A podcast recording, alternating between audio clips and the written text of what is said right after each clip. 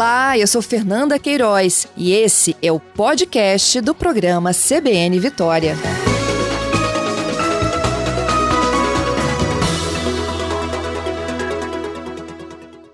Bom dia, Coronel, seja bem-vindo. Ei, Fernanda, bom dia, bom dia a todos que nos escutam nessa manhã. Então, era um gás, Coronel?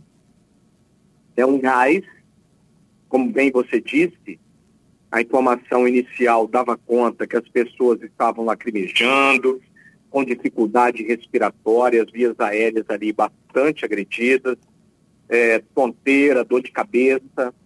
E aí fomos ao tal local. Chegando lá, as nossas equipes começaram a procurar da onde estava vindo aquele cheiro característico de gás, quando também passaram a sentir os mesmos sintomas daquelas pessoas. E os sintomas é, que a nossa equipe presenciou e sentiu é semelhante a gás lacrimogênio ou spray de pimenta. Muito comum, né, utilizado aí para dispersão de público, de pessoas. É, diante daquele contexto, nós pedimos um apoio da equipe do SAMU no local. O médico teve no local com a equipe, avaliou as pessoas naquele momento e não houve nem sequer a necessidade de encaminhamento dessas pessoas ao ambiente hospitalar. O problema foi que algumas delas, no momento em que começou a sentir o cheiro, ficaram angustiadas, o que é normal, é natural.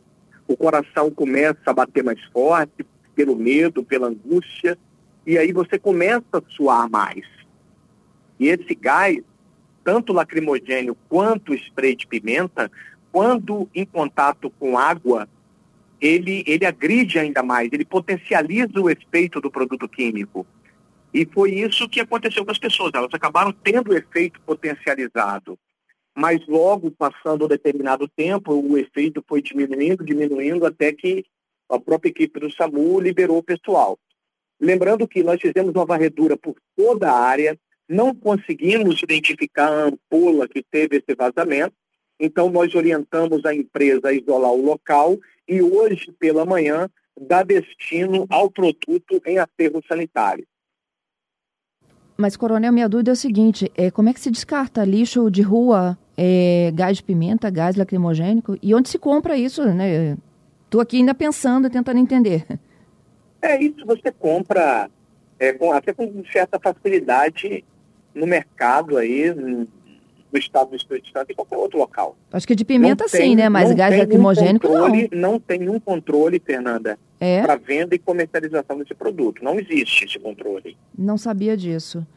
É, não e, tem. E outra coisa, é, o senhor disse que não pode lavar o rosto, não pode jogar água, não é isso? Não pode. O que acontece? Você presenciou, você está vivendo uma situação dessa, o ideal é o quê? É você manter a tranquilidade, a calma, para que o coração não dispare, não acelere o batimento cardíaco, senta num lugarzinho, de preferência à sombra, e espera a ação é, do agente químico passar. Essa é a forma mais rápida e segura para que tenha aí menos dano possível à, à, à vida nesse momento. Pode esfregar o rosto, tentar limpar, não adianta. Não. Quanto a água potencializa. Isso, é, justamente. Quanto mais você esfrega, mais você potencializa a ação do agente químico do gás. Uhum. E as pessoas geralmente, a primeira coisa que pensa é esfregar, tentar aliviar aquele problema. E é, agrava cada vez mais. Isso aí, Fernanda, deve ter ido junto com alguma sacola de lixo, junto com algum recipiente plástico, utilizando justamente nesse processo de reciclagem, e acabou tendo algum tipo de vazamento é, justamente no momento do manuseio. Esse vazamento acabou tomando conta do ambiente, a propagação do gás, ele expulsa o oxigênio do ambiente e toma conta, e justamente aí houve esse dano, é, esse desconforto aí, a vida daquelas pessoas que estavam naquele momento. As nossas equipes conseguiram identificar, porque há um treinamento específico para as nossas equipes, nós somos submetidos aí a ambiente saturado com esses tipos de gases, justamente para quando a gente entrar numa situação dessa, a gente tenha condições de permanecer no ambiente por um tempo maior, justamente buscando socorro, salvamento.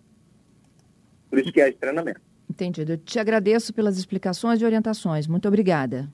Ok, Fernando. Bom dia a todos. Bom dia. Tenente Coronel Carlos Wagner Borges, Corpo de Bombeiros. O que, que a gente deve fazer numa situação como essa?